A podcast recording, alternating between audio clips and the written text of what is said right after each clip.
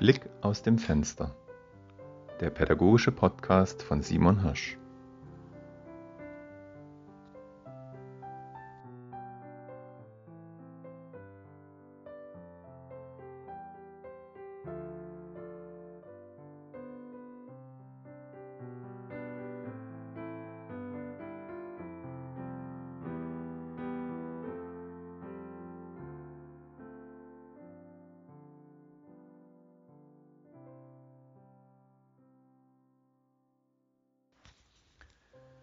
Das Spiel. Das Spiel hat bei mir einen festen Platz im Unterricht. Meistens am Ende einer Unterrichtsstunde und das aus gutem Grund.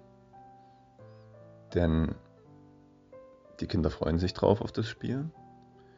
Ich kann das, das Spiel verlängern oder verkürzen, je nachdem, wie viel Zeit noch ist.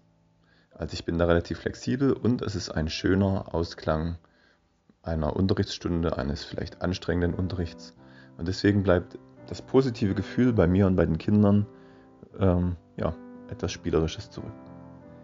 Ich habe da unterschiedliche Spiele, natürlich je nach, äh, je nach Fach.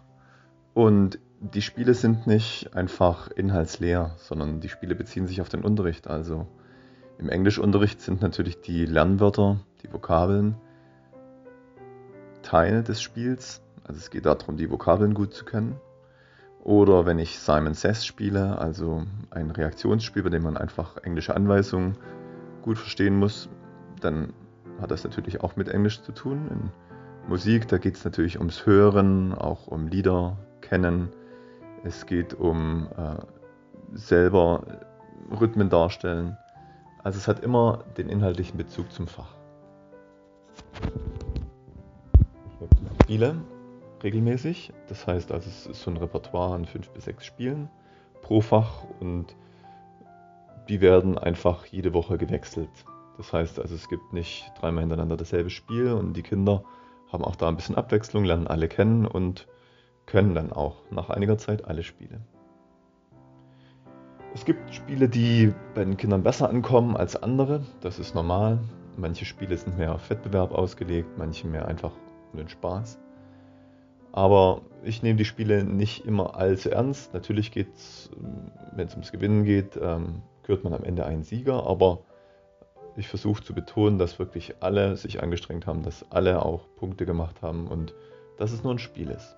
Weil gerade die Jungs kommen dann immer sehr in Siegesfeiern rein und feiern sich, wenn sie jetzt den Sieg errungen haben. Was aber auch normal ist, was einfach in der Natur des, der Kinder liegt.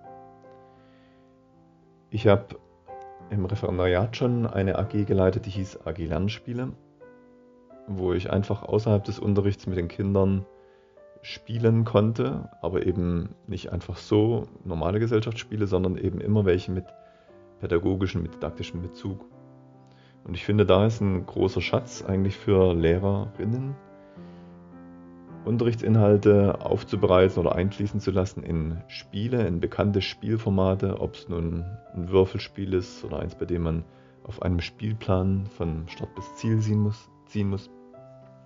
Es gibt so viele Möglichkeiten und ähm, dadurch auch Chancen, die Kinder durch Spiele an Sachen heranzuführen, an Inhalte heranzuführen, sie zu begeistern und mit ihnen in Kontakt zu treten darüber.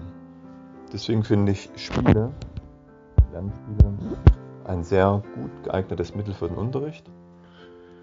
Natürlich ist es auch hilfreich, normale Spiele in Anführungsstrichen zu können, also welche, die man in der Pause spielt, die man auf dem Schulhof spielen kann, die man auf Klassenfahrten spielen kann.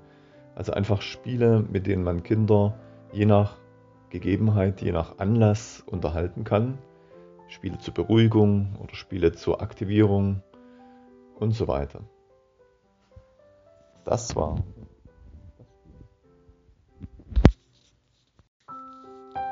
Das war Blick aus dem Fenster, der pädagogische Podcast von Simon Hirsch. Bis zum nächsten Mal.